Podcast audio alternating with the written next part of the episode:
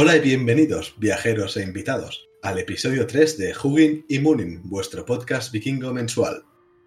Entrad en nuestro gran salón, poneos cómodos junto al fuego y coged un cuerno de hidromiel. Somos Xavi y Eva, y hoy os traemos la historia del origen del universo conocido, de cómo se creó el mundo y de cómo aparecieron en la Tierra los humanos. Os la contaremos según las dos fuentes principales, la Voluspa y el Gylfaginning, aunque iremos apuntando también notas de otras. ¿Empezamos? En cada episodio os traeremos una canción relacionada con el tema que tratamos para que, si queréis, y si os gusta el metal básicamente, la podáis escuchar. La canción de este episodio es Gap of Ginnungs, de King of Asgard, del álbum To North. Los orígenes siempre han fascinado al ser humano. Hay algo que nos reconforta, que nos tranquiliza y nos satisface cuando descubrimos y explicamos cómo se creó algo. Encontramos de dónde venimos, ese propósito que muchas veces nos hace seguir adelante, porque empezamos a existir en un punto y a partir de ahí solo fuimos mejorando, ampliando nuestras vivencias, evolucionando y creando más a nuestro paso. En el caso de la mitología nórdica, el origen y la creación son extremadamente importantes para saber de dónde viene el suelo que pisamos, o por qué existen los gigantes, o de dónde surgió el primer dios. Bueno, realmente como en cualquier mitología, la verdad. A partir de aquí es más sencillo basar una creencia que no si simplemente aparecieron de golpe, sin más, así a lo ¡puf! Así que si tiene una historia detrás, un trasfondo, es más sencillo que calen la gente, que los vean como seres con, con una historia, vaya. Además, es una buena forma de ver que los dioses no es que sean tan distintos a nosotros como podamos pensar en un principio. Antes de comenzar, es necesario hablar primero de la temporalidad de la mitología. Sí, uh, vamos a explicarlo mejor. Eh, bueno, pues las historias que tenemos de dioses y gigantes tienen fechas, por así decirlo están ubicadas en un lugar concreto dentro de la cronología que siguen. Algunos acontecimientos suceden en el pasado, otros en el presente mitológico y otros en el futuro, es lo normal. Por ejemplo, lo más lógico es que las historias donde Loki ha sido capturado pasen después que las historias donde aparece haciendo de las suyas. No tendría mucho sentido si fuera al revés. El problema viene cuando, como las historias están desperdigadas por varias fuentes distintas, que es un problema bastante común, a lo mejor nos encontramos un texto que nos cuenta la captura de Loki y su encarcelamiento, que es lo que os he dicho antes, que sea más antiguo que otro texto que nos cuente, por ejemplo, el viaje de Thor y Loki cuando van a recuperar el martillo del dios del trueno, el Mjolnir. Claro, en sí es más antiguo el primer texto, el del encarcelamiento de Loki, pero la historia que nos cuenta va después que la del texto más nuevo, la aventura de Loki que os he dicho. Por esta razón, los investigadores han tenido que ir juntando las piezas del puzzle, que son las fuentes, y que han ido encontrando. Así que, bueno, a veces esto ha sido bastante difícil de conseguir. Porque, claro, probablemente os imaginéis que los textos que se han encontrado eran el relato entero de tipo una novela de aventuras que se había perdido porque alguien iba a escribir una historia en diferentes partes, ¿no? No tendría mucho sentido. Pues justamente eso era lo que hacían. Se han encontrado párrafos de historias en manuscritos distintos, un poco aquí, un poco allí, y así que se han tenido que identificar y juntar con la historia correspondiente de su manuscrito correspondiente. Un verdadero infierno muchas veces. Porque encima, a veces no tenían ni tan siquiera título o separación entre ellas, es decir, todo seguido. Se tenía que identificar así de la nada un fragmento del poema Helgak Vida Hundisvana que estaba en un manuscrito A rodeado de versos de otro poema distinto y el resto de la historia del Helgak Vida Hundisvana estaba en el manuscrito B. Así que había que separarlo todo de forma correcta y juntarlo en el manuscrito original. Bueno, como podéis ver, es realmente complicado. Y por eso a veces algunos investigadores no se ponen de acuerdo acerca de dónde tendría que ir cada poema y cada historia. Es lógico, sinceramente, con este plantel, la verdad. Pero gracias a eso, ahora mismo podemos tener compilaciones completas, ordenadas y súper útiles, como la Edad Mayor que tenemos en, en, cualquier librería o biblioteca. En este caso, con lo que nos cuenta la Voluspa, estaríamos en la parte del pasado, pero también podemos concretar diciendo que se trata del pasado distante y del pasado cercano. El pasado distante sería antes de la creación del universo y también la época de Ymir y Buri. El pasado cercano sería la creación del cosmos a partir de Ymir, la creación de los enanos y humanos y la incorporación de los dioses Vanir y de Loki a los Aesir. Llegados a este punto, el panorama mitológico está ya como aparece en la mayoría de los mitos. Lo que hace que este pasado distante, el, que hemos visto, que estaba en un punto estancado donde nada sucedía, la verdad, eh, lo que hace que este pasado pase al pasado cercano es el asesinato de Ymir. Es clave para que avance. Es necesaria una muerte, y no por causas naturales, la verdad, para que el engranaje se ponga en funcionamiento. Esto puede que le recuerde a más de uno al asesinato de Cronos por parte de Zeus y sus hermanos, ¿verdad? Pero aquí también, bueno, son Odín y sus hermanos los que lo hacen, solo que entraremos en los detalles de esto luego mejor. No adelantemos acontecimientos. Más adelante también será otra muerte la que vuelva a poner el, el, engranaje en marcha y desencadene en el Ragnarok, en el destino de los dioses y el final de todo y muerte y destrucción, etcétera, etcétera. La cronología en este caso es prácticamente simétrica, sigue un ciclo siempre. Así que será una constante en, sus historias.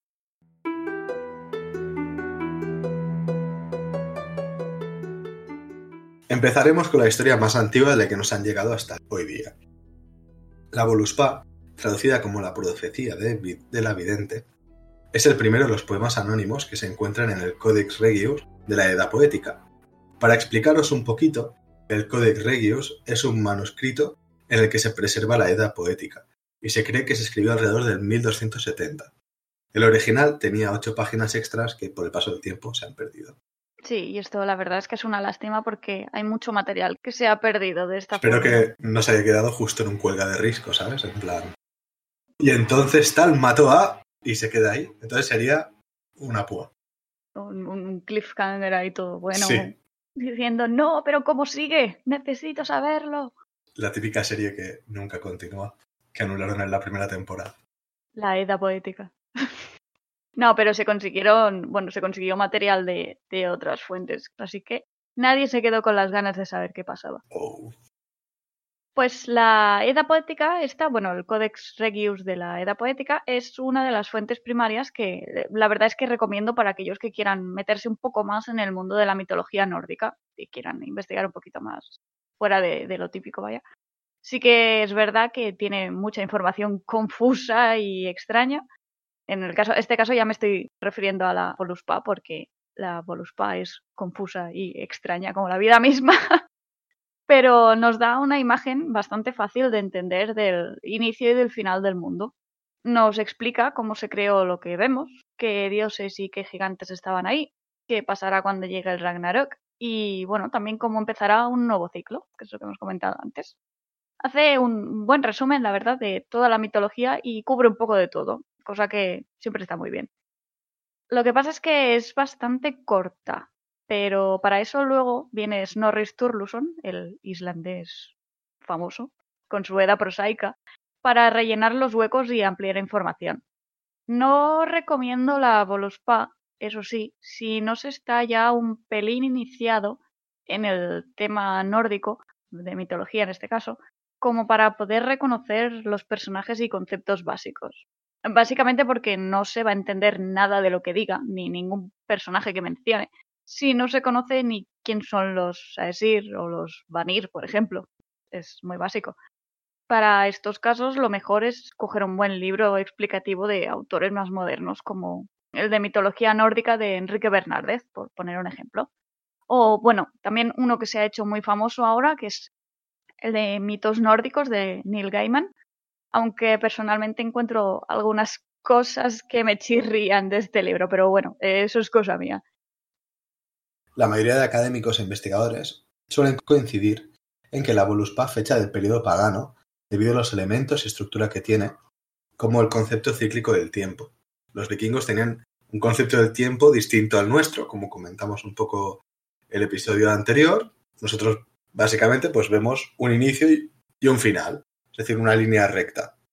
En cambio, pues los vikingos, los nórdicos, pues siempre medían el tiempo en ciclos. A nosotros sería impensable pensar en algo cíclico, el tiempo como algo cíclico. Incluso cuando, cuando pase el Ragnarok, pues va a volver a su ciclo. En este sentido, como contaba antes, la Voluspa tiene estos elementos de temporalidad cíclica que son tan típicos de la época pagana, pero curiosamente también tiene trazas de un sistema lineal cristiano. A causa de esto, muchos investigadores han afirmado que sí, que lo más probable es que el poema sea de esta época pagana, pero que quizás es del final de la misma, cuando el cristianismo y sus ideas y los conceptos de temporalidad lineal ya comenzaban a hacer un acto de presencia. De hecho, me gustaría añadir que la primera misión cristiana a Escandinavia es del 730 y pico por San Willibrod. Entonces, no es eh, raro que puedan haber conceptos entremezclados. Sí, es, bastante común. Luego lo veremos también en el caso de, del Ragnarok, que hay, bueno, al final y de repente parece como si fuera la llegada de Jesucristo, o, luego con Ymir y, su asesinato, que parece la inundación cristiana. Entonces, no es raro, entre comillas, encontrar estos casos. Pero claro, es que es eso, es que estamos hablando de un territorio que si nos fiamos de los poemas paganos que encontramos, dentro de poco van a empezar a, cristianizarse, entonces es normal que empiecen a incluir ideas y, conceptos. Y ya, bueno, hablando de los de Snorri, es que estamos hablando de una Escandinavia absolutamente cristiana, o sea, es que no hay otra. Pero bueno, ah, no nos desviamos mucho y comencemos con la historia de la creación según la Voluspa. Antes de nada, la vidente, la Volva, pide silencio y le pregunta a Odín si quiere que le recite el antiguo saber, que es lo que ellos dicen. Lo que pasa es que contaremos la historia tal y como aparece en el poema, así que encontraréis que faltan algunos hechos importantes. Pero no os preocupéis, que más adelante Snorri meterá mano y completará la historia del origen del universo. Como siempre, es que me encanta este señor de verdad. Lo que pasa es que he querido colocarla aquí al principio, antes del Gylfaginning, porque bueno, es lo primero que normalmente se encuentra un lector del tema uno de los primeros libros que compra alguien interesado en, leer un poco más acerca de este mundo, si no es que es el primero directamente, es la Edad Poética, que es la Edad Mayor. Y el primer poema que sale, pues es este, es la Voluspa. Así que para muchísimas personas es el primer contacto que tienen con la mitología original. Os haremos un resumen de lo que nos cuenta la Voluspa acerca de la creación, así que será bastante ameno. En el inicio de los tiempos existían ya los nueve mundos, y llamen Yggdrasil, el árbol del mundo, situado en el centro del universo. Cuando Ymir vivía, no había ni tierra ni cielo, ni mar, no había nada, solo existía un gran vacío. Pero los hijos de Bor crearon el mundo, crearon Midgard, la tierra de los hombres, y pusieron el sol en su sitio para que alumbrase. Gracias a esto pudieron vivir y florecer plantas y árboles. De todos modos, en este punto, ni el sol ni la luna podían cumplir sus funciones, no sabían qué poderes tenían. Así que los dioses se reunieron y le dieron nombre a la noche, al alba, al mediodía, y así pudieron comenzar a contar los años. El orden del cosmos estaba establecido. Más adelante, los Aesir se instalaron en el campo de Idabol y fueron construyendo templos, altares y fraguas. Empezaba la época dorada de los dioses Aesir, con grandes cantidades de oro, prosperidad incluso tiempo para jugar a juegos de mesa. Pero entonces aparecieron en escena tres gigantas que venían de Jotunheim y pusieron fin a esta época de paz. Nunca se ha logrado saber quiénes eran. Es uno de los grandes misterios que existen hoy en día. Aquí comienza el primer presagio siniestro. Los dioses se reunieron en consejo y hablaron sobre la creación de los enanos. ¿Quién los crearía a partir de la sangre de Brimir y los miembros de Blain? Estos dos nombres corresponden al gigante primordial Ymir, de donde salieron los materiales para crear a los enanos. Entre ellos destacan los enanos Mochognir y Durin. A continuación, sigue una lista de nombres de enanos, y estoy seguro de que sonarán muchos de ellos, como Gandalf, Thrain, Thorin, Fili, Kili, Nori, Dain. Resultan familiares, ¿no? Como del Señor de los Anillos, el Hobbit, ¿verdad? Pues claro, porque fueron nombres que usó Tolkien para sus personajes. De hecho, el autor británico pues, se inspiró muchísimo en obras escandinavas y finlandesas. Y en este caso, pues decidió simplemente coger los nombres de los enanos para los suyos. Así que, bueno, se aseguraba que la gente iba a hacer una relación entre los nombres de los enanos de la mitología con los de su obra, excepto con Gandalf. Que bueno, me gustaría añadir también que, de hecho, eh, en el Hobbit al principio Tolkien le quería poner a Thorin Gandalf, pero no sé, no le pareció bien del todo. O sea, nos lo imaginamos y suena raro. Sí, es, es muy extraño imaginarte, ¿sabes? Tienes la imagen. Claro, pero Gandalf es un nombre muy, muy enano. De hecho, tiene la parte Alf. Sí. Un poco... Sí, sí. Pero bueno, nota curiosa. Sí, no, la verdad es que es gracioso mirar las obras de Tolkien porque es que es cuando empiezas a conocer un poco más de mitología nórdica y todo eso, vas viendo cosas y dices, anda, mira, uh, otra, oh, vaya. Y de repente te encuentras un montón de cosas que dices, mmm, Tolkien, ¿qué usaste? ¿Cuánto de original tienen tus obras, amigo? Sí, bueno, esto ya creo que también da para otro capítulo, más adelante, tratar Tolkien y la mitología, porque Sí. da para un montón. Sí, la verdad es que sí, ya si metemos el, en el saco los finlandeses y Kullervo y todo esto, vamos, buah, Exacto. Enorme. Pues los nombres de los enanos que menciona y futuras historias que veremos sugieren que se relacionaba a estos seres, a los enanos, con temas como la muerte, la batalla, la sabiduría, la habilidad creadora o lo sobrenatural. Incluso se les puede relacionar con los elfos en algunos textos porque se les menciona como elfos oscuros. O sea, es rarísimo, pero es así. Pero bueno, las fuentes primarias son bastante crípticas en este sentido porque seguimos encontrando temas confusos. Es como, vale, ¿son elfos oscuros? ¿Son enanos? ¿Qué son exactamente? ¿Nos lo podéis aclarar, por favor? Pero no nos lo aclaran porque, por ejemplo, Snorri Sturluson no acaba de tener clara la diferencia entre los elfos y los enanos. Así que, bueno, y lo, lo demuestra en su Skaldskaparmal. Después de las listas de los enanos, el poema nos cuenta el momento de la creación humana. Ask y Embla vagaban por la playa sin saber muy bien cuál era su función o su destino. Prácticamente eran una cáscara vacía del ser humano. Así que los tres dioses que por ahí les encontraron les dieron una cualidad cada uno. Odín les dio ánimo, Hoenir les dio el genio y Lodur la palabra y el buen color. Como salen justo después de los párrafos de los enanos, esto que acabamos de ver, algunas teorías han apuntado a que fueron realmente los enanos los que les dieron forma a estos humanos a partir de la Tierra.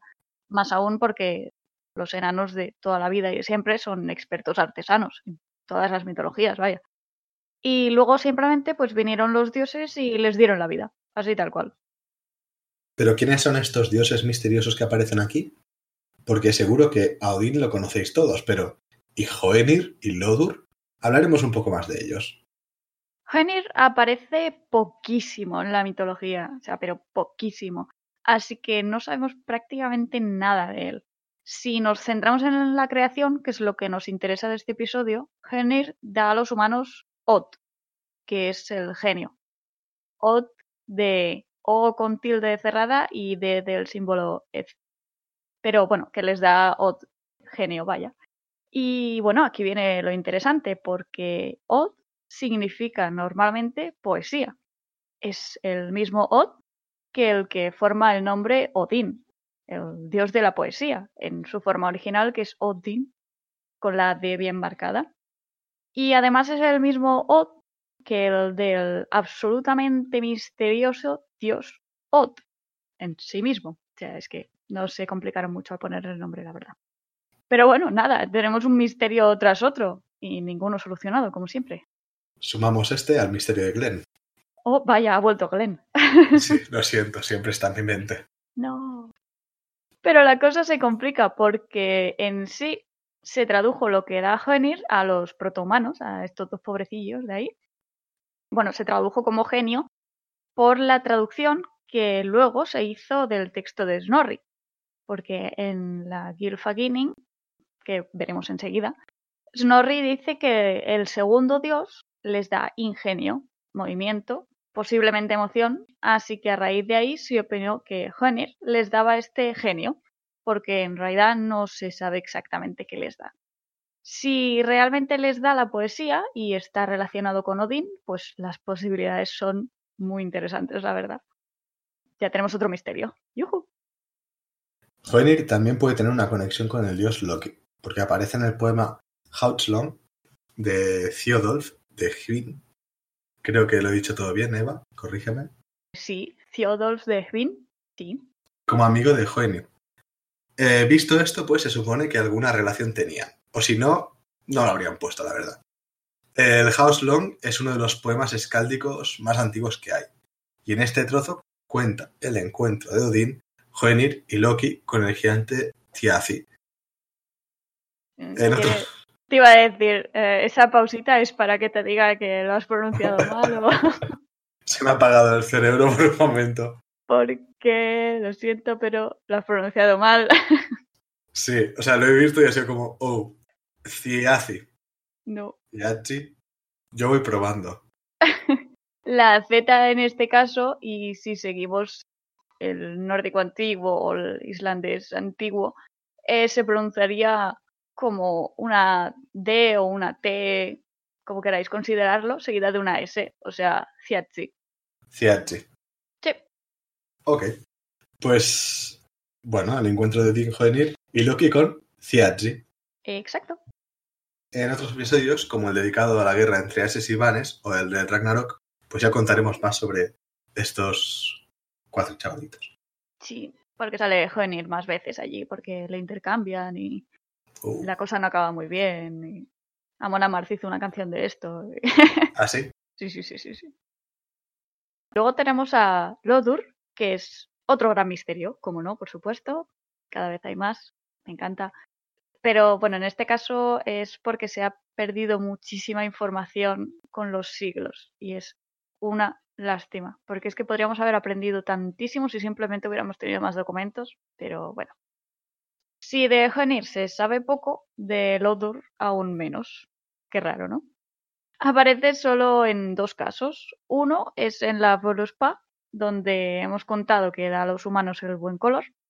Lo que pasa es que esto también podría interpretarse como la sangre o el calor vital o la... Ahora voy a soltar uno de los palabras, rubicundez. Y ahí lo dejo. Y otro es en un Kenning de Odín, que es amigo de Lodur. Este Kenning aparece en los poemas escáldicos Haleigyatal e Islendingadrapa. Fuera de estos casos, no se sabe absolutamente nada más de este dios, pero nada. O sea que ya veis lo que sabemos. Y la etimología del nombre tampoco es que esté demasiado clara, pero algunos académicos, como Úrsula Dronke, han intentado verlo como otro nombre de Loki. Luego hay otros, como Jean de Vries o Georges Dumézil, que directamente han intentado identificarlo como Loki mismo, sin que sea otro de sus nombres. Un punto a favor de esto es que normalmente cuando Odín va con Hönir, como cuando van a ver al gigante Thiazi o al enano Andvari, Loki también va con ellos. Y luego con el tema de los Kenningar, otro de los de Odín es amigo de Lopt. Lopt sí que se ha demostrado que es otro nombre de Loki. Así que los investigadores han intentado juntar estas piezas en su teoría de, la llamaremos Lodur Loki, pero tampoco es que se haya encontrado nada concluyente aún. A partir de aquí, la Voluspa cuenta otras informaciones, pero nos quedaremos con las que tienen que ver con este momento del origen. El texto que la Voluspa dedica a la creación del universo, del mundo y de los seres humanos no es especialmente amplio y nos deja probablemente con más preguntas que no respuestas. Para un pagano que supiera perfectamente de lo que se hablaba, estaría más que claro, pero para nosotros, o sea, si solo tenemos este texto, nos deja muy confusos. En plan, ¿por qué ya existían los nueve mundos? ¿Eh, Yggdrasil?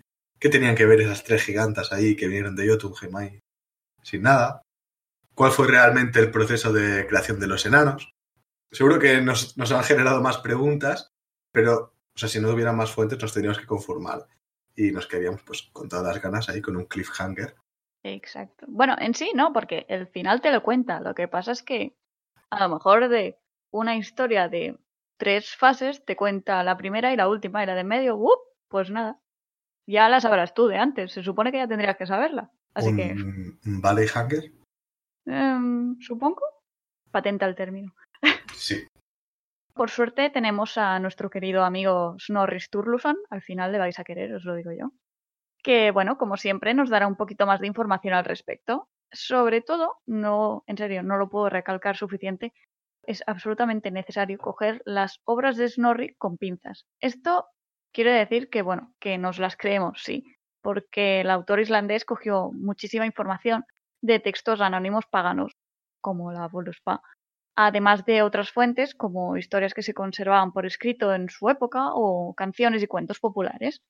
Pero bueno, esto no quiere decir que no pudiera sacarse ciertas informaciones de la manga, así, para poderlo enlazar todo de forma coherente en sus obras, que era lo que quería. Si Snorri tenía una historia y tenía otra historia que parecía que iba seguida o que eran dos mitades de una misma leyenda, pero le faltaban algunas partes por en medio, pues consideraba que lo mejor que podía hacer para su prosa era rellenar ese hueco. Es simple pragmatismo.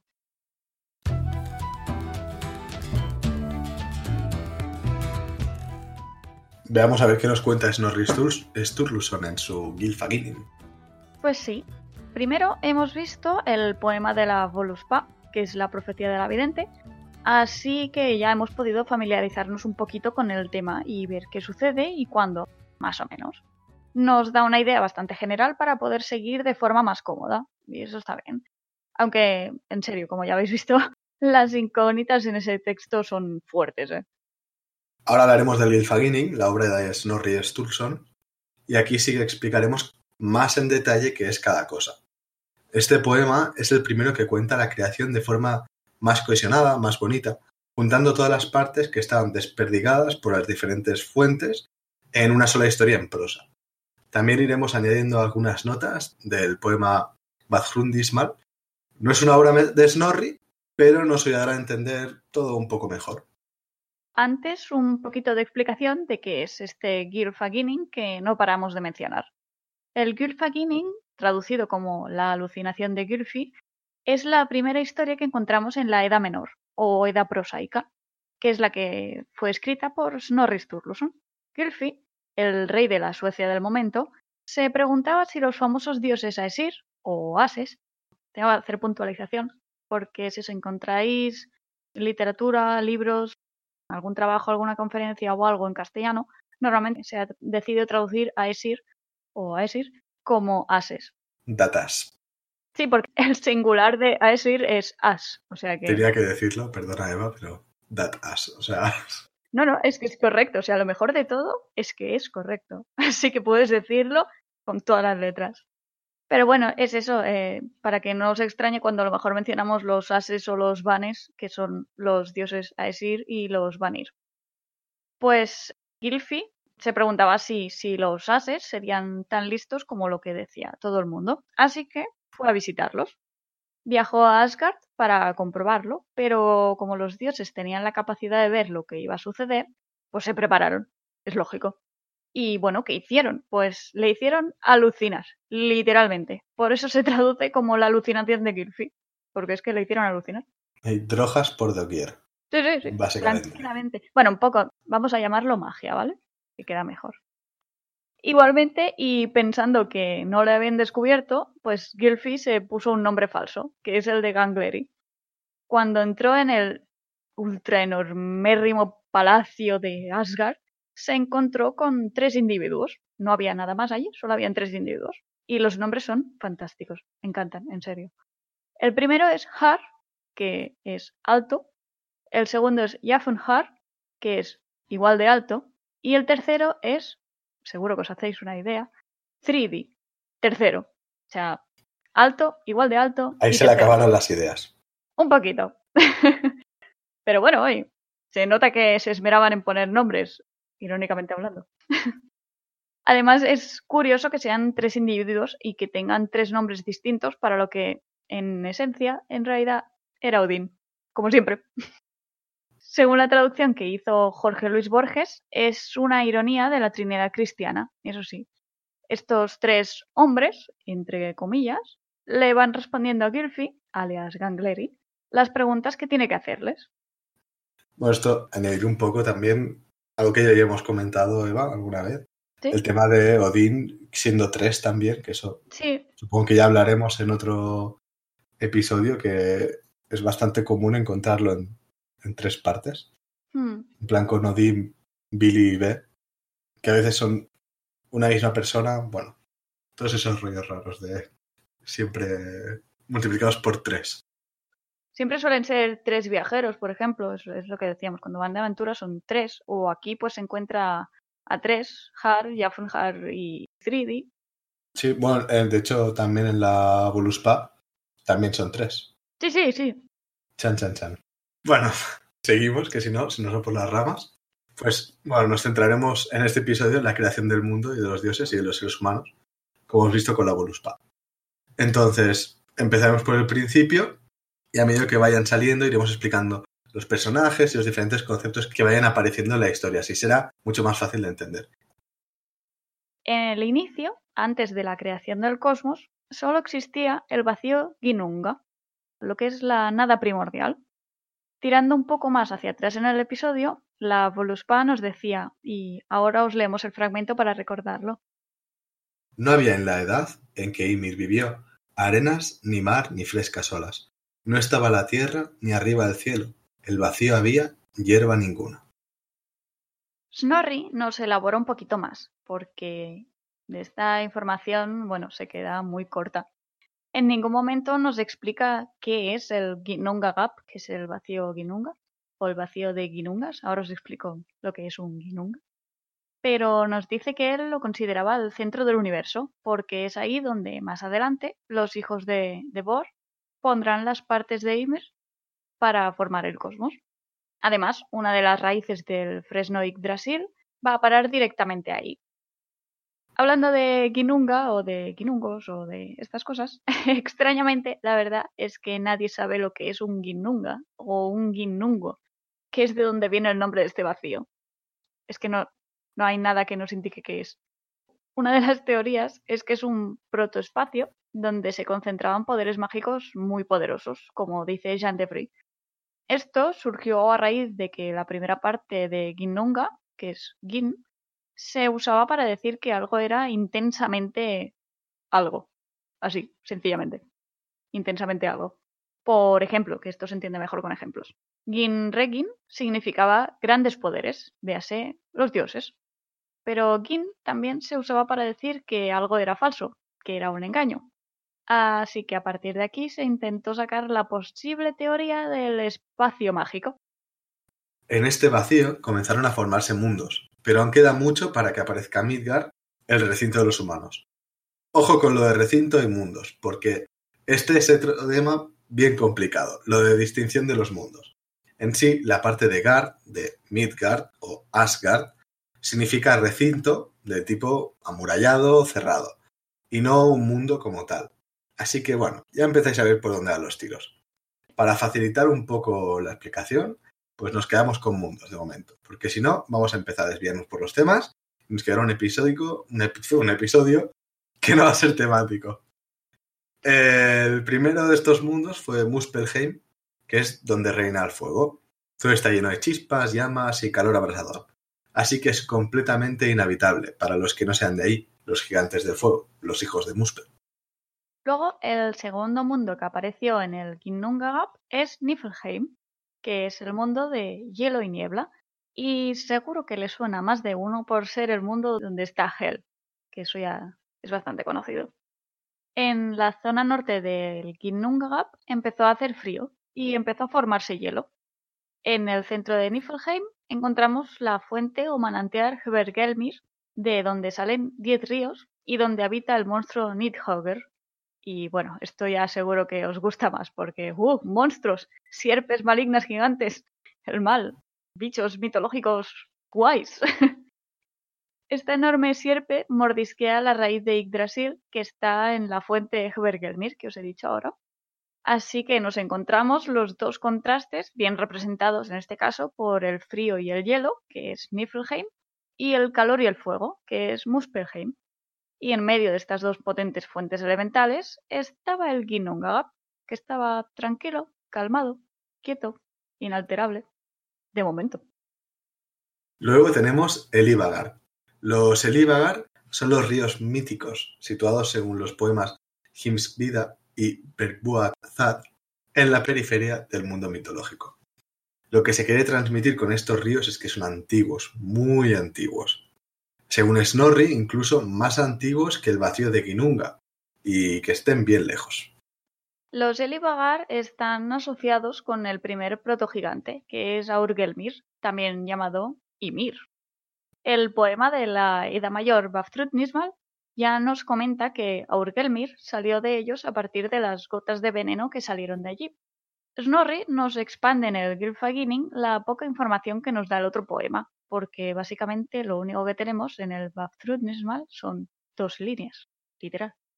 Los ríos habían crecido tanto, se habían alejado tanto de su origen, que la fermentación, o también se ha identificado como el veneno, que bajaba por ellos se comenzó a cristalizar debido al frío de Niflheim. Cuando este hielo paró y se solidificó del todo, el vapor que salía del veneno se convirtió en limo, que es una especie de barro, y cubrió cada vez más y más el Ginnungagap. Cuando el viento cálido de Muspelheim chocó contra el hielo y el limo, el barrito este, pues todo ese veneno comenzó a derretirse y a gotear. Extraña y milagrosamente de allí surgió vida, ya que Ymir, el primero de los gigantes, llegó a la vida. Vamos a parar un poco, vamos a hacer una recapitulación antes de continuar.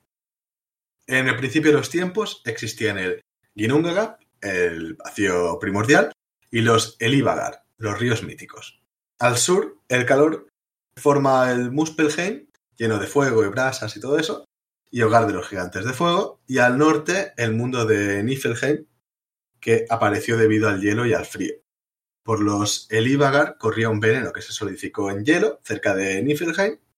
Desde Muspelheim llegó un viento cálido y entonces cuando se encuentra con este lleno empieza a derretir el veneno y de las gotas, pum, pum, pum, pum, sale Ymir. Exacto. Entonces, bueno, ¿qué os parece si hacemos una pausa antes de continuar? Mejor, porque mi cuerno está vacío y debería acercarme al caldero para coger más hidromiel, porque, por favor, que no falte la hidromiel. Volveremos antes de que podáis recitar la introducción de la saga de los Bolsungos.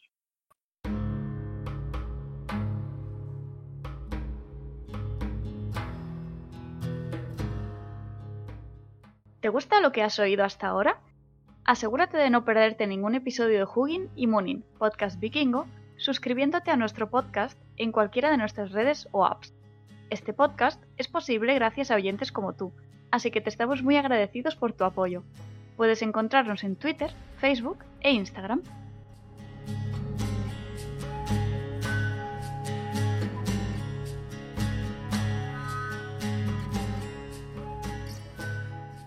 En el podcast también nos gusta compartir contigo mucha información, datos variados, fotografías, etc. Puedes acceder fácilmente a todas las notas bibliográficas, imágenes y artículos extra en nuestra web www.huginimuninpodcast.wordpress.com. Recordad que Hugin y Munin se escriben con dos Ns finales. Cada episodio tiene su entrada propia para que sea más sencillo acceder a ellas. Desde la web también puedes suscribirte al podcast en iTunes, Spotify, Google Podcast o vía RSS para que nunca te pierdas ningún episodio. Gracias.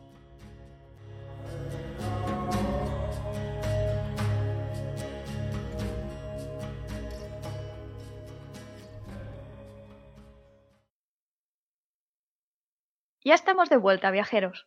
Esperamos que no hayáis notado mucho nuestra ausencia, así que, ¿qué os parece otro trago para suplirlo? Seguimos con el protogigante Ymir, también llamado Aurgelmir por sus descendientes, los gigantes del hielo. En el Gylfaginning, Har, alto, nos cuenta que Ymir no era considerado ni de lejos un dios. Era el ancestro de todos los Jotnar, los gigantes, y todos ellos eran malvados. Un día, aunque aquí no había forma de contar el tiempo realmente, o sea, en un momento, Mientras Ymir dormía, empezó a sudar. Y del sudor de su axila izquierda sale un hombre y una mujer, lo típico, que no le ha pasado que cuando está sudando le sale un hombre y una mujer. Sí. Con una de sus piernas rozó la otra y nació otro hijo. Y bueno, de este modo, a partir de una reproducción hermafrodita y muy ingeniosa por parte de Snorri, se aseguró su descendencia. Te he visto, estabas hablando del té y es que te veía riéndote, de verdad. ¿No te gusta la forma en cómo Ymir se reproduce? Me parece, me parece original, no voy a decirle nada, pero por la parte de Snorri me parece con un fetiche un poco raro, ¿eh? Por su parte.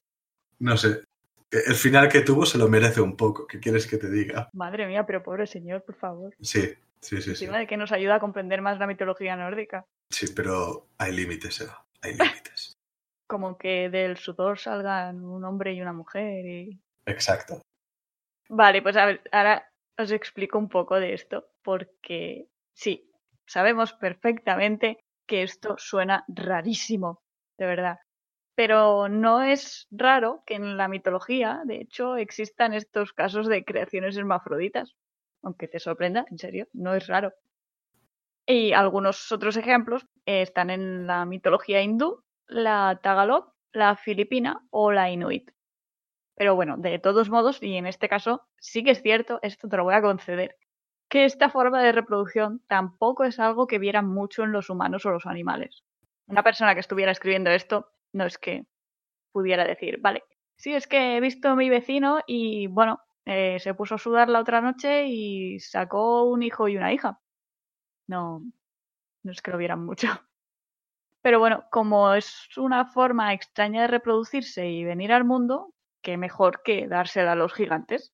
Así pues, se contribuye a la idea de que eran seres raros, muy raros, parecidos a los dioses, pero completamente distintos al mismo tiempo. Estaban fuera de la civilización, de lo que era bueno y era ordenado. Estaban fuera de Asgard, de Vanaheim y de Midgard, que eran, por supuestísimo, los mejores sitios de la creación. A ver, por favor. Se les excluía también de cualquier tipo de actividad e incluso de poderse casar con diosas. Ahora bien, los dioses sí que podían casarse con gigantes, ¿eh? No, no os vayáis a pensar que esto no, no lo hacían. De hecho, mientras estás explicando esto, Eva, me estaba acordando de Heimdall y el día que nació, que fue muy confuso. Sí. Con sus nueve madres. Sí. Que yo me pregunto es, ¿cómo pares a alguien por turnos? O sea... bueno, eran, eran nueve, um, tenían la fuerza de, de nueve y... No sé, Sí. no, no, no sé explicarlo, no sé Es muy bizarro. Bueno, Sí, vamos a retroceder un poco. Volvamos a- al bloque de hielo ese que se estaba derritiendo. sí, Y las gotas que cayeron de ese bloque, pues también formaron otro ser que es la protovaca Audumla. ¿Vale? Una protovaca. También se puede encontrar como Audumla con una B. Por si veis eso que está escrito en otro poema, ¿vale? Pues bien, esta vaquita alimentó a Ymir con su leche. Pero no solo se quedó ahí. Se dedicó a lamer el bloque de hielo salado que existía en el universo formado y con los lametones sacó de ahí Buri, el primero de los ases. O los. El primer día dejó a la vista el pelo, el segundo la cabeza y el tercero el cuerpo entero. Bueno, esto that escalated quickly. Se le describe como alguien de apariencia pálida, grande y poderoso. A Buri, no la vaca. no, no. ¿Te imaginas? Una vaca pálida, grande y poderosa. Hombre, yo me la imagino un poco así, ¿eh? Una En plan, daba de alimentar a Ymir con su leche, iba chupando un bloque de hielo ahí sacando gente. Sí, sí, sacó el primero de los ases. O sea, imagínate la vaca ahí donde la tenías. Sí, sí. Y el tercer día tenía que estar, bueno, muy aburrida. Pero pudo. Y por eso tenemos mitología, gracias a esta vaca. Uno de los puntos importantes de la vaca Udumla es que esta misma figura une los dos principales grupos de antagonistas de la mitología, que son los dioses y los gigantes. Por una parte, pues alimenta a Ymir, asegurando su descendencia de gigantes de esa forma tan maravillosamente fantástica. Y por otra, saca a Buri del bloque de hielo salado. Y bueno, su descendencia seguirá con la estirpe de los dioses. Este elemento de unión, esta vaquita, nuestra querida Audumla, que no tiene cuernos, por cierto, nota, nota así extra, rápida, pues este elemento de unión de ambos grupos es bastante inusual de encontrar en cualquier otra mitología. Eso sí, no es raro encontrar la reproducción hermafrodita, pero sí que es raro encontrar un elemento que una a los dos grupos antagonistas y ya menos que sea una, una vaca. Vaya. Aquí ya tendríamos un trío muy raro, los tres participantes iniciales, que serían Ymir, la vaca Audumla y Buri. Y bueno, pues tal como hizo Ymir en su momento, pues Buri también se dedicó a tener descendencia. Aunque en este caso se presupone que fue de, forma sec- de una forma, pues, normal. Normal. Sí. Eh, recordemos que las reproducciones hermafroditas y extrañas y cosas raras solo eran para gigantes, que eran pues señores raros. Buri fue padre de Bor, también fue llamado Bur o Bor, con una madre desconocida. Bor, por su parte, tendrá tres hijos con la gigante Vesla, los tres hermanos Odín, Billy y Ben. Pero bueno, vayamos por partes. Igualmente, yo aquí quiero poner un poco de mi cosecha personal, que ya se nos está yendo un poco la olla, Eva. Y es de que Buri estaba solo. O sea, realmente, candidatas a madre en ese momento, yo solo veo la vaca. Madre mía. Yo ahí lo dejo por si quieres ponerlo en tu tesis o algo. Voy a cambiar la tesis del doctorado. Audumla, posible madre de Bor. Lo dejo. Yo no veo ningún inconveniente. O sea, si se ha podido sacar gente de un sobaco. Sí, sí, sí. Bueno, pero ese era Ymir. Este es Buri. Este Sí, solo también el otro candidato sería Nidhogg, pero creo que es, no sé si es macho o, hombre, o hembra. Eh, bueno, es ah, sierpe. Es reptiliano. Ostras, no, por favor, no metamos los reptilianos. no, no, no, no, no me he metido en algo en lo que no quiero meterme. Pues nada, dejémoslo como. Bueno, en realidad es que, claro, nos falta info. Entonces, se supone que había más gigantes por ahí y que Buri se reprodujo con uno de esos. Bueno, sí, Ymir sudó gigantes, es cierto. Se me había olvidado. Bueno, Eva, cuéntanos un poco en cuanto a Vesla. Vale, sí, mejor. Pues eh, Vestla, que es la giganta esta, es descendiente de Ymir, el protogigante, y es hija de Bolthar, que es otro gigante, claro. Es que hay muchos gigantes aquí en medio ya. Ymir se puso las pilas. Luego, Vesla tiene un hermano, pero no se dice su nombre. Y aquí, bueno, viene el punto interesante, porque Odín es hijo de un dios As, o Aesir, pero también es hijo de Vesla, que es una giganta descendiente de gigantes. Así que Odín es mitad gigante, por definición, cosa que es bastante curiosa, la verdad, porque, bueno, que el dios principal del panteón nórdico tenga una madre Jotun, pues vaya, ya tenemos drama. Bueno, haciendo un apunte especial, que ya sé que dijimos que en esta parte solo meteríamos apuntes del Bathrun Ismal, pero quiero añadir otra info interesante, ¿vale? El parentesco de Vesla se confirma en los Javamal, una parte de la Edad Mayor. La estrofa 140 dice así. Nueve conjuros del hijo de Voltorn, del padre de Vesla, aprendí. Y también he bebido el excelso hidromiel, el que estaba en Odrorir. Con lo cual, tenemos aquí que efectivamente Vesla es hija de Bolthor, que es Bolthorn en otros sitios. No es que se diga que tiene ni- ninguna relación con Odín, pero los escaldas sabían que era su madre. Básicamente porque se dice lo que es en muchos Kenningar. Recordad lo que dijimos en el episodio pasado sobre los Kenningar. Que los Kenningars nombran una cosa por una palabra o palabras que lo caracterizan. Por un ejemplo del Kenning de Odín es hijo de Vesla o prole de Vesla. Exacto. Eh, los Kenningar también pueden reemplazar una parte por el todo o también hacer asociación por contigüidad. Es un poco depende del que pilles. Pues existen otras teorías referentes a esta giganta, a Vestla, como la de Waltraun Hunke, que os dejaremos en las notas del episodio en su entrada correspondiente, que encontraréis, como siempre, en nuestra web. En este punto las cosas se habían estancado un poco. El cosmos tenía que avanzar y faltaban aún cosas para que estuviera completo. Así que para provocar este cambio es necesario un asesinato. Sí, así tal cual. La mitología nórdica va de asesinato en asesinato. Es un capítulo de CSI. Este punto es el desencadenante de sucesos extremadamente importantes y pasa tanto aquí en la creación como luego en el final.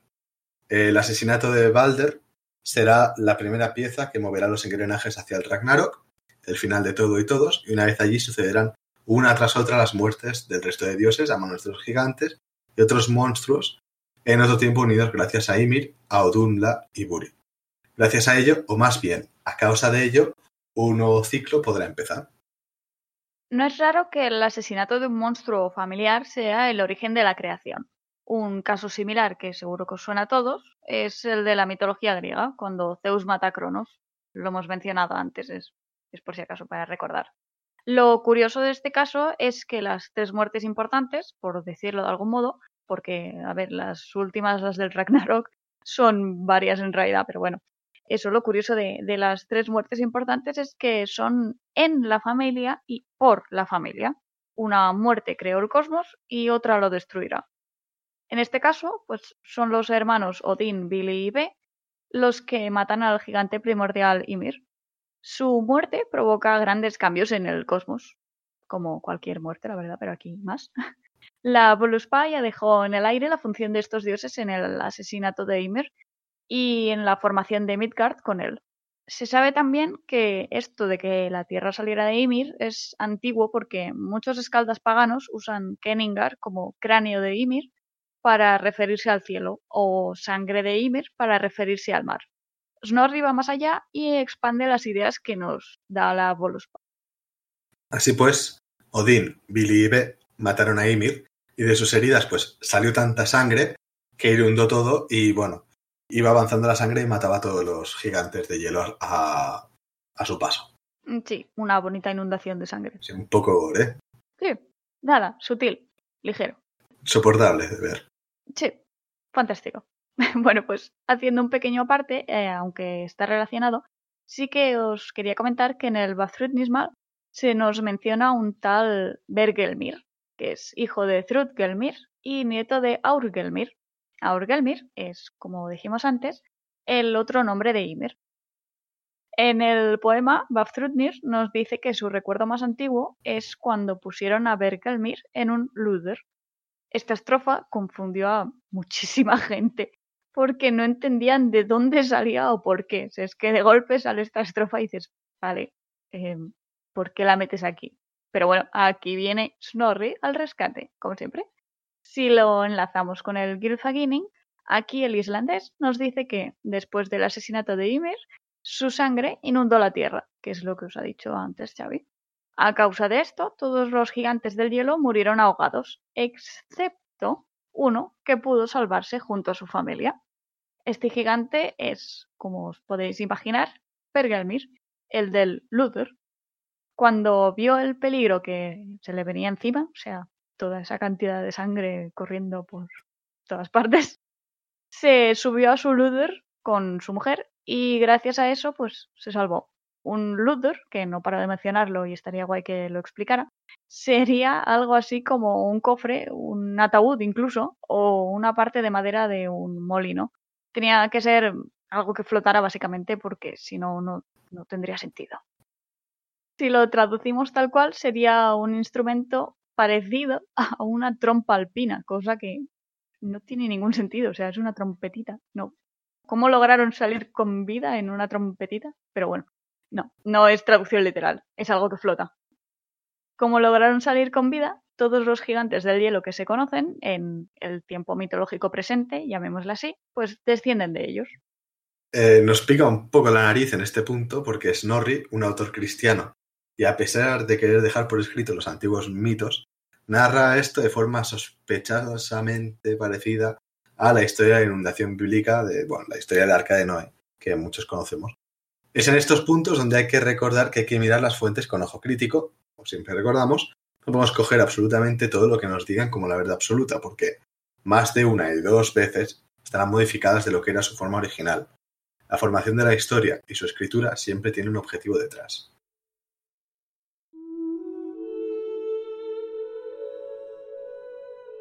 Volviendo a los dioses hermanos, Odín, Billy y Be, cogieron el cadáver de Ymir y lo colocaron en medio del Ginnungagap. Y desde allí, pues con los restos del protogigante, del cadáver, así asesinado indiscriminadamente, crearon la tierra. De la sangre, fácil, se hizo el mar y los lagos. La tierra en sí la hicieron con su carne. Los huesos sirvieron para formar las montañas, ahí se aprovecha todo. También hubo, hubo lugar para las rocas y la gravilla que sacaron de sus dientes y huesos rotos. Pero la sangre continuaba manando de la herida que le habían hecho, y había tanta cantidad que con ella hicieron el océano. Lo colocaron de modo que rodeara la tierra. Su cráneo sirvió para hacer el cielo y su cerebro las nubes. La cúpula celeste tenía cuatro esquinas y cuatro lados, y debajo de cada una de ellas pusieron a un enano. Estos enanos se llamaban Nordri, norte, Sudri, sur, Austri, este, y Vestri, oeste, y aguantaban el cielo encima de ellos. Luego cogieron chispas que provenían de Muspelheim y crearon los astros con ellas. O sea, ahora que hemos explicado esto, cuando os hagáis de casa, pues eh, os escandalizaréis un poco. Mirad las nubes, Sí, pensad en cerebros. seguramente lo que les sobró pues se hicieron una morcilla o un fuet de lo que sobra de Ymir. Esto es como el cerdo, se aprovecha todo. Exacto. La construcción de la Tierra pues continuaba porque aún faltaban partes de prove de... O sea, tenían más trozos de Ymir que usar, ¿no? Sí, Y en el centro de la Tierra pusieron unas murallas con las cejas del gigante y crearon así el recinto amurallado de Midgard, la Tierra de los humanos. Para ellos, los ases se construyeron otro recinto, que era Asgard. sí. Hay, hay sitio para todo aquí. Unas cejas pueden ser unas murallas. Sí, la- las cejas dan para mucho, ¿eh? Hombre, a ver, eran un... Sí, eran pobladas o algo, no sé. es hacer ah, presunciones por ahí. Bueno, pues después de todo esto, ¿qué os parece si resumimos un poquito lo que hemos visto hasta ahora? Por favor. Vale. Pues después de la creación de Muspelheim, de Niflheim y de la aparición de Ymir, aparece en escena Audumla, la vaca que lo alimenta y que además saca del hielo a la Mitazor, al primero de los dioses ases, que es Buri. Tanto Buri como Ymir tienen descendencia cada uno, cada uno a su forma. Los dioses por un lado y los gigantes por otro. Pero llega un punto donde el cambio es necesario y los hermanos Odín, Vili y Ve, los hijos de Bor y nietos de Buri, matan a Ymir y crean la tierra con sus restos. A continuación, Alto, igual de Alto y Tercero nos comentan un poco qué pasa en esta tierra recién creada. Los dioses ponen en el cielo a Mani y Sol, los encargados de tirar el carro donde van la luna y el sol reales. Que bueno, eso hablamos el episodio pasado y si no lo habéis escuchado, pues Os lo recomendamos. gracias a eso, pues pueden empezar a contar los años y también gracias a los carros que llevan Dag y Not el día y la noche, que también hablamos de ellos el episodio pasado, Sí. pues pueden seguir contando los años. Snorri también nos comenta en el Gylfaginning cómo Mani y Sol son perseguidos por dos lobos, Hati y Skoll, respectivamente. Cuando llegue el Ragnarok, los lobos alcanzarán a sus presas, se los comerán, bañando la tierra de sangre.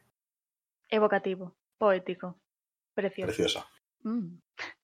Los dioses también crearon el puente que une la tierra de los humanos, Midgard, con la de los dioses, Asgard. Este puente es extremadamente conocido y seguro que muchos ya sabéis de qué hablo, os viene la palabra a la cabeza. Y exacto, pues estoy hablando del puente del arco iris, el Bilrust. Vale, Mm, Sí, vale, seguro que ahora más de uno se habrá quedado un poco confuso al escuchar Bilrost. O sea, ahí con R. Bill Rostbolson. Bilrost. Pero bueno, Sorry. en realidad eh, es que tiene varios nombres, o sea, no os asustéis, es, es normal. En la Edad Mayor o Edad Poética se le menciona como Bilrost, o sea, que es lo que hemos dicho antes. En la Edad de Snorri, la Edad Menor o Prosaica, se le llama Bifrost, que estoy ya seguro que sí que os suena más. Y también se le puede llamar Asbru, que es el puente de los ases. Está formado por las palabras Bil, que es algo así como instante, tiempo parado, y Rust, que es corriente o, en este caso, camino. Cuando Snorri lo llama Bifrost, la primera parte, Bif, tiene que ver más con algo que tiembla. Luego el puente tiene tres colores. De hecho, Har, alto, le dice al rey Gylfi que el rojo del puente es en realidad fuego para que los gigantes no puedan pasar por él. Sistema eficaz donde los haya. Los dioses lo recorren cada día para ir hasta la fuente de Urd, la Urdarbrunn, que es donde harán sus juicios diarios, porque el tema de, de los juicios es importante. Por eso el puente también se llama Asbru, es el puente de los ases. Más adelante, cuando la creación haya acabado y los dioses comiencen a instalarse por aquí y por allá en sus salas, salones, casas, etc., Heimdall se quedará en la parte superior del puente, en Himinbjörg, y allí vigilará todo lo que sucede en los nueve mundos. Existe también una teoría alternativa bastante popular que dice que el Bilrost se refería inicialmente a la Vía Láctea, pero que Snorri lo reinterpretó al escribir su Gylfaginning. Pasamos entonces a la parte de la creación de los enanos. Eh, su inicio no es que sea de lo más evocador y poético, porque inicialmente eran los gusanos que le salieron al cadáver de Ymir después de que lo mataran. Eh, Como hemos dicho antes, se aprovecha todo, ¿no? O sea, los dioses pues vieron ahí los gusanos y dijeron, vamos a hacer algo con esto. Y pues les dieron raciocinio y les dieron su forma. Pero bueno, los pobres enanos, a pesar de que los crearon ahí con mucho esmero, los desterraron a vivir debajo del suelo en las piedras, porque bueno, no dejaban de ser gusanos. A pesar de esto, les dieron la enorme tarea de soportar la cúpula celeste, así que también tiene una importante función cosmológica. Sin ellos simplemente se caería sobre nosotros el cielo, y tampoco hay que olvidar que así sirven también como puntos cardinales.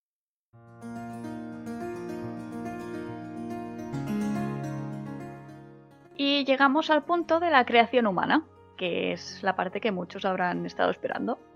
Si la Poluspa nos dejaba con ganas de más, básicamente por la poca información que nos da, sinceramente, aquí Snorri se explica bastante más extensivamente. Vale que también cambia algunos detalles que salían antes, pero bueno, mejor vamos a verlo con más detalle. Aquí ya no son Odín, Hönir y Lodur los dioses creadores, sino que son los hijos de Bor, los hermanos Odín, Billy y Be. Paseando por la playa, un día, encuentran dos troncos allí tirados, así que deciden darles forma de humanos. Así, porque pueden, básicamente. Odín les da el espíritu y la vida, Billy les da la mente y el movimiento, y B les da el aspecto, eh, la escucha, el habla y la visión. También les dan ropa, ya que están, para que se la pongan, y les dan los nombres de Ask y Embla, que son el hombre y la mujer. De ellos descenderán todos los humanos. Recordad un poco lo que habíamos dicho antes de los otros tres dioses. También el tema de Odín, Billy y Be. En esta tríada odínica, no sé cómo llamarle. Trinidad odínica. Oh, Bueno. Suena bien. En esta parte también nos suena la historia de dos ciertas figuras cristianas, Adán y Eva, porque algunos detalles, obviamente, pues son similares, porque Snorri es cristiano. No tenemos que olvidar nunca eso. Entonces, algunas interpretaciones hacen de que eh, Snorri tire mucho más del lado cristiano que del pagano. Pero esto puede ser básicamente una intencionalidad de enlazar, de crear similitudes para poder comprender mejor ah, bien los mitos paganos y los oyentes o lectores cuando escucharan o leyeran esta, esta historia pudieran entenderla mejor, porque era un público cristiano, o también como un intento de rellenar posibles huecos, de tirar de lo que tenía más acerca, que era pues toda la, la teología cristiana. sí, sí, tiene sentido. Es lo que hemos dicho a veces, que se encontraba huecos y, y tenía que llenarlos. Pues el nombre de Ask, que es el hombre, significa fresno, pero los problemas vienen cuando se intenta traducir Embla, que es la mujer. Ciñéndonos a Ask, el fresno es un árbol extremadamente importante en la mitología nórdica, y por eso no es de extrañar que el primer hombre se llame Ask. Sin ir más lejos, Yggdrasil, que es el árbol del mundo, es un fresno. De ahí se colgó Odin nueve noches sin comer ni beber, en un sacrificio a sí mismo para conseguir el conocimiento de las runas. En el fresno es donde se lleva a cabo el Tribunal de Justicia Diario de los Dioses. De madera, también de fresno, se hacían los mejores arcos. Y bueno, os hacéis una idea porque hay un largo etcétera de cosas con fresnos. y luego, en cuanto a Embla, una de las teorías dice que podría traducirse como olmo, aunque no es que le falten investigadores que opinan que no encaja. Otra opción es viña, pero nada, pasa lo mismo que con olmo, así que realmente no tenemos gran cosa. Ahora que ya hemos visto los dioses creadores en cada versión, es fácil encontrar las diferencias, pero también las similitudes. Recordemos un poco qué pasaba en la Voluspa. Allí eran los tres dioses, Odín, Hoenir y Lodur, quienes encontraron a los humanos y les daban respectivamente ánimo, genio y palabra y buen color. Pero se los encontraban ya formados. Si fueron ellos quienes antes los habían creado como tal, no se dice explícitamente, solo que se los encuentra. Teniendo en cuenta la falta de información de la Voluspa, tampoco podemos aventurarnos a afirmar nada. Y luego en el Gylfaginning de Snorri son los dioses hermanos Odín, Billy y Be los que forman a los humanos y además les dan respectivamente el espíritu y la vida, la mente y el movimiento, y el aspecto, oído, habla y visión. Lo que más destaca a primera vista es ¿por qué los dioses son distintos entre ambos relatos?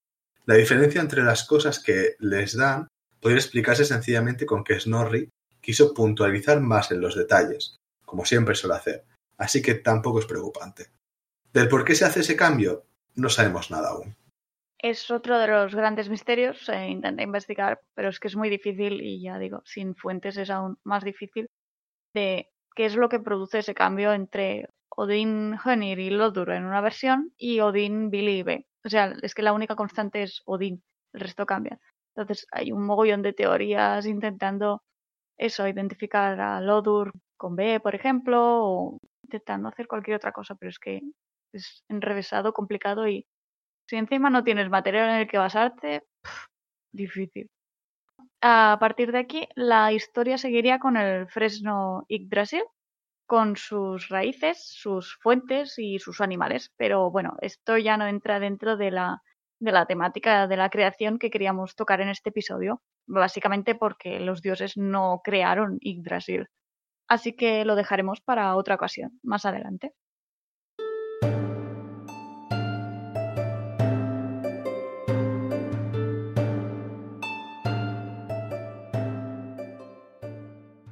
Es la hora del personaje del mes.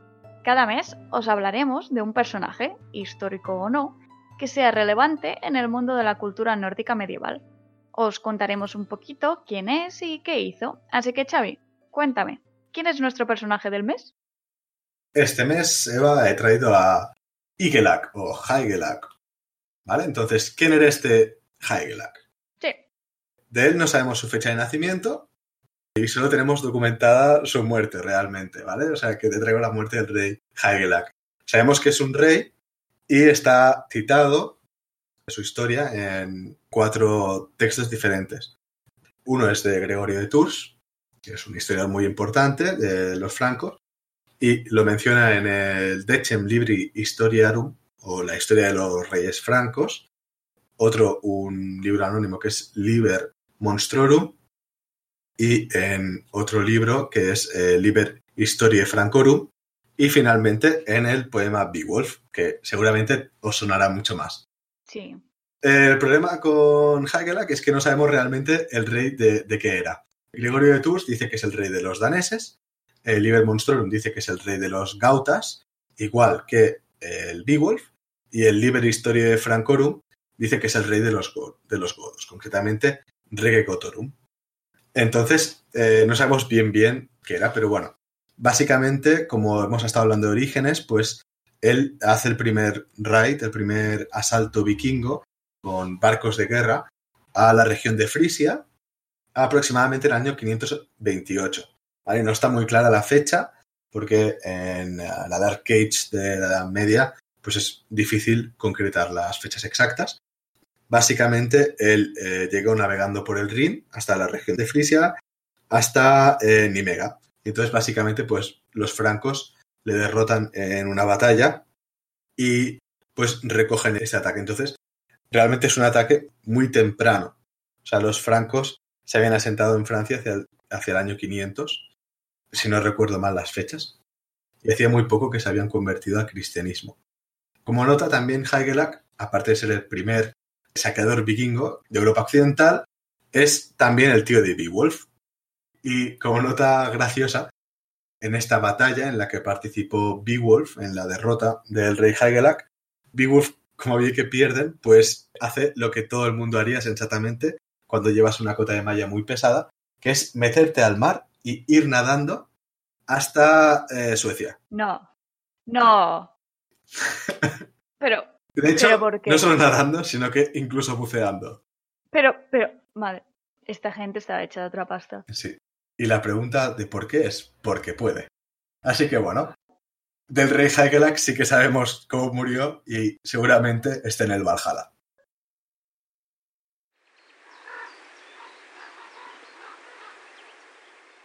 Y con esto hemos llegado al final del episodio de hoy. Muchas gracias por acompañarnos de nuevo esta noche.